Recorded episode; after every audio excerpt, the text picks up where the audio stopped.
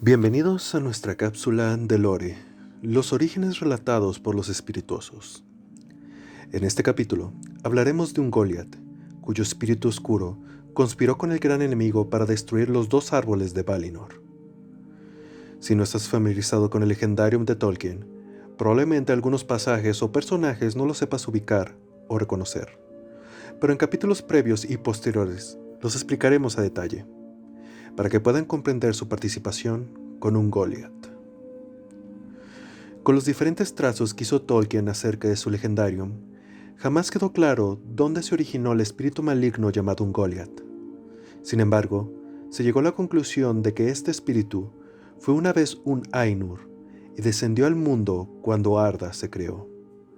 Bajó como un Maiar, es decir, como un sirviente de los Valar, y fue seducida por Melkor para que lo ayudara en sus planes de gobernar todo. No obstante, un Goliath fue un siervo diferente a como fueron los Barlocks y Sauron. Ella solo le importaba consumir la luz y huyó de la fortaleza de Melkor, Utumno, hacia el sur del continente de Aman, porque fue guiada por la luz que producía ese continente y porque los Valar estaban muy ocupados en el norte combatiendo con Melkor. En el sur del continente de Aman, un Goliath tomó la forma de una araña monstruosa y comenzó a consumir toda la luz que se encontraba, al mismo tiempo que vomitaba oscuridad. Su hambre era insaciable. Al ser un Maiar, desertor de Melkor, éste sabía perfectamente dónde estaba. Por ello, cuando Melkor planeaba su venganza contra los elfos y los Valar, fue a buscarla, para que juntos conspiraran un plan que dañara a Valinor en lo más profundo de su ser. Un Goliath dudaba al principio, porque al ser un Maiar no tenía posibilidad contra los Valar. Sin embargo, Melkor le cedió parte de su poder para que fuera más grande y temible y pudiera absorber toda la luz de Valinor. Además, Melkor le prometió que le proporcionaría cualquier cosa después de que hayan terminado la tarea. Un Goliath accedió y los dos escabulleron en Valinor hasta llegar a los dos árboles de Valar.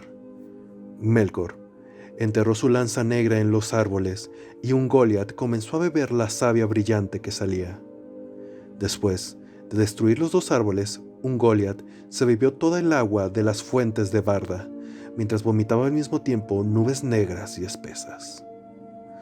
Su tamaño se hacía cada vez más grande, al grado que Melkor comenzó a sentir miedo de ella huyeron de los Valar al norte, no sin antes pasar por la fortaleza de Formenos, donde asesinaron a Finwë, padre de Feanor, y robaron todas las joyas que poseía, incluyendo los deslumbrantes Silmarils. Después de ello, siguieron su camino al norte hasta cruzar el Helcaraxe. Un Goliath era enorme en ese momento y seguía de cerca a Melkor, mientras que una nube negra que ella expulsaba les cubría el paso.